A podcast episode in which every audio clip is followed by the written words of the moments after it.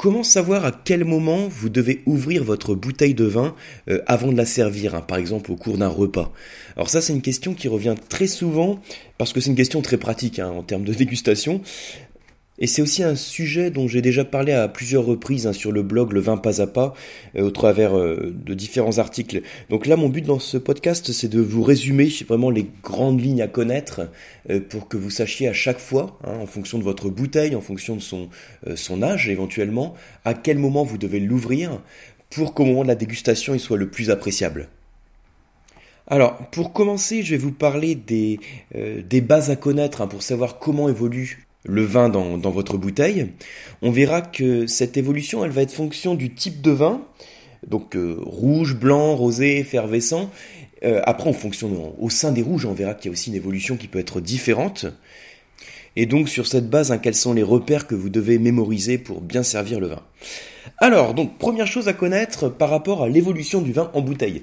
Alors, vous avez tous constaté hein, à chaque fois que vous ouvrez une bouteille, vous servez un verre de vin et vous attendez quelques minutes, le vin évolue. Hein. Le vin n'est pas le même au bout de quelques minutes passées dans votre verre.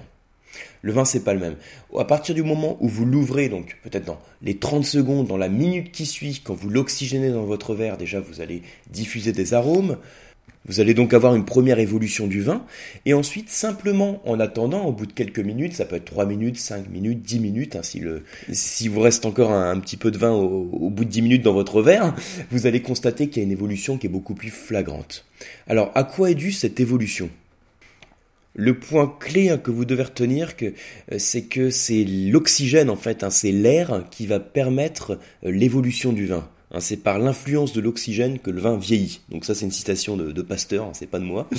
Et l'oxygène va jouer en fait de deux manières différentes sur le vin. D'une part, il va favoriser la diffusion des arômes.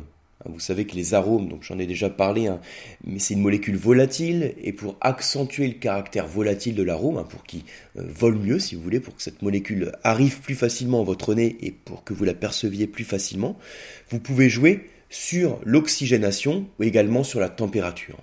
Donc l'oxygène va permettre la diffusion des arômes, mais l'oxygène va permettre également de créer des nouveaux composés aromatiques, des nouveaux arômes. Vous voyez que c'est pas seulement les arômes qu'on va mieux ressentir en fait avec l'oxygène, c'est aussi d'autres arômes qui vont être créés. C'est pour ça que le nez du vin, il va, évoluer en quelques minutes hein, dans la bouteille et dans votre verre. Voilà donc deux points sur lesquels l'oxygène va, jouer un rôle. Hein. D'abord la diffusion des arômes et d'autre part la création de nouveaux arômes.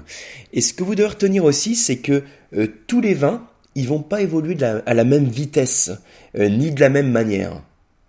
Et là encore, hein, il y a deux facteurs qui vont jouer sur la vitesse d'évolution du vin. Vous voyez qu'il y a pas mal de, théories hein, dans le podcast. Mais je vais faire en sorte que vous puissiez l'écouter jusqu'au bout, donc en vous rendant la chose la plus claire possible. Donc, on a deux facteurs. Le premier facteur, ça va être l'âge du vin. Et le deuxième facteur, ça va être le type de vin. Alors, euh, quand je parle d'âge du vin, pour reprendre le premier facteur, euh, je devrais dire plutôt son potentiel de garde. Vous savez qu'il y a des vins à boire jeunes et d'autres vins qui sont à faire vieillir. Et au moment où vous ouvrez votre bouteille de vin, si vous avez un vin qui peut encore vieillir, hein, qui a encore un certain potentiel de garde, que vous auriez pu encore garder dans votre cave quelques années, c'est un vin qui dans votre bouteille ouverte va évoluer beaucoup plus lentement, alors que si vous ouvrez un vin qui est déjà à son apogée, voire qui amorce son déclin, et eh bien là son évolution va être beaucoup plus rapide. Alors ce qu'il faut retenir de cela, c'est que plus le vin est vieux, plus il évolue vite dans votre verre, et donc plus il évolue vite dans la bouteille ouverte. voilà l'idée. Hein. Donc ça veut dire que à quel moment faut-il déboucher une bouteille hein, d'un vieux vin avant de le servir, eh ben c'est le plus tard possible parce que son évolution va être très rapide dans la bouteille. Alors l'autre facteur qui joue, je vous ai dit, hein, c'est le type de vin. Ça va jouer aussi donc sur la vitesse d'évolution du vin euh, dans la bouteille ouverte. Euh, vous avez différents types de vins, donc pour faire simple, là on va faire simplement les grandes catégories, hein, les grands styles, euh, les vins rouges, les vins blancs, les vins rosés et les vins effervescents. Ce qu'il faut savoir, c'est que dans une bouteille ouverte, aussi bien que dans une bouteille ouverte que dans votre verre d'ailleurs, un rouge va avoir une évolution qui va être plus lente qu'un blanc de manière générale. Et cette différence, elle va être encore plus marquée si vous avez un vin rouge qui est puissant, qui est tannique, qui est charpenté et qui est dans sa jeunesse. Donc pour résumer ça, je vous dirais que Euh, donc un blanc sec va avoir une évolution rapide dans la bouteille ouverte, un rouge léger va avoir une évolution moyenne hein, dans la bouteille ouverte, et un rouge puissant charpenté va avoir une évolution plutôt lente dans la bouteille ouverte. Alors là, je vous ai parlé des blancs, des rouges. Euh, en ce qui concerne les effervescents, donc les champagnes, les créments, euh, sachez que les effervescents, on les met dans la même catégorie, hein, dans le même style que les blancs secs, parce qu'en termes de structure, ils ont de l'acidité, ils ont de la fraîcheur, ils ont pas de tanin, et en plus là, pour le coup, ils ont des bulles. Donc les bulles, elles s'échappent dès l'ouverture. Donc on va raisonner comme pour un blanc sec. Il va falloir ouvrir la bouteille au dernier moment, dans le cas des effervescents. Voilà, donc ça c'est les grands, les grands repères à connaître. Alors maintenant, ce qu'on va faire, c'est que je vais résumer tout ça pour vous donner des quelques règles en fait qu'il faut que vous pouvez mémoriser. Alors combien de temps, à quel moment vous devez ouvrir une bouteille euh, avant un repas? Alors en ce qui concerne les blancs euh, secs et vifs, en ce qui concerne les effervescents et les vieux vins, faut les ouvrir au moment du service. Donc vous voyez, je fais une grande catégorie de tous les vins qu'il faut ouvrir au moment du service. Donc c'est les blancs secs, les effervescents et les vieux vins. Pourquoi? Parce qu'on a vu que les blancs secs et les effervescents avaient une évolution très rapide dans la bouteille ouverte. Et on a vu que les vieux vins, à cause de leur âge et à cause de leur potentiel de garde hein, et de leur phase d'évolution, ce sont également des vins qui vont avoir une évolution très rapide. Donc on les ouvre au moment du service. Ensuite, pour la plupart des blancs et des rouges, hein, donc euh, là je parle des rouges qui sont plutôt légers et des blancs plutôt corsés, comme repère, vous pouvez vous dire que vous ouvrez la bouteille une heure avant le service. Hein, ça, c'est pour la plupart des blancs et des rouges. Et ensuite, pour les rouges les plus puissants, les plus charpentés, ou les rouges qui sont vraiment dans leur jeunesse, hein, qui ont la, euh, la fraîcheur de leur jeunesse, côté charpenté, les tanins qui sont encore très marqués, vous pouvez les ouvrir 2 heures à 4 heures avant le service. Ça, tout ce que je vous donne, bien sûr, c'est indicatif. Comme toujours, quand on donne des règles, euh, avec le vin, c'est toujours indicatif, c'est toujours des repères, parce qu'il y a toujours tellement de facteurs qui jouent euh, qu'il faut apprendre à prendre du recul euh, pour en utilisant ces règles. Imaginez hein, si vous débouchez une bouteille d'un jeune Madiran ou d'un jeune Cahors, donc vin du sud-ouest, donc Madiran on est sur le cépage Tanat, Cahors sur le cépage Malbec, et que vous la dégustez, on va dire 2 à 3 heures après ouverture.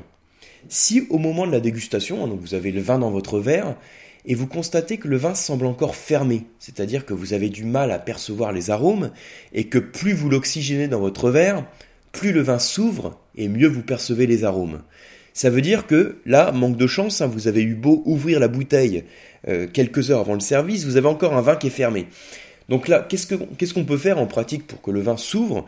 Vous pouvez donc soit l'oxygéner dans votre verre, soit simplement le passer en carafe. Hein, le passage en carafe, c'est hyper efficace. Vous savez que les carafes à carafer, hein, les carafes dans lesquelles on va carafer les vins, elles ont un fond qui est très large. Et le fait d'avoir un fond qui est large, ça permet d'offrir une grande surface de contact entre le vin et l'air. Hein. Donc quand vous faites tourner le vin dans la carafe, ou simplement même sans le faire tourner, vous avez le vin qui va s'oxygéner.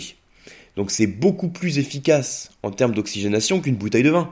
La bouteille de vin, le goulot, il est très étroit, donc vous avez finalement peu d'échanges hein, qui se font euh, euh, entre le vin et l'air. Mais par contre, dans une carafe avec cette grande surface de contact entre le vin et l'air, l'oxygénation est beaucoup plus importante et le vin va évoluer beaucoup plus vite.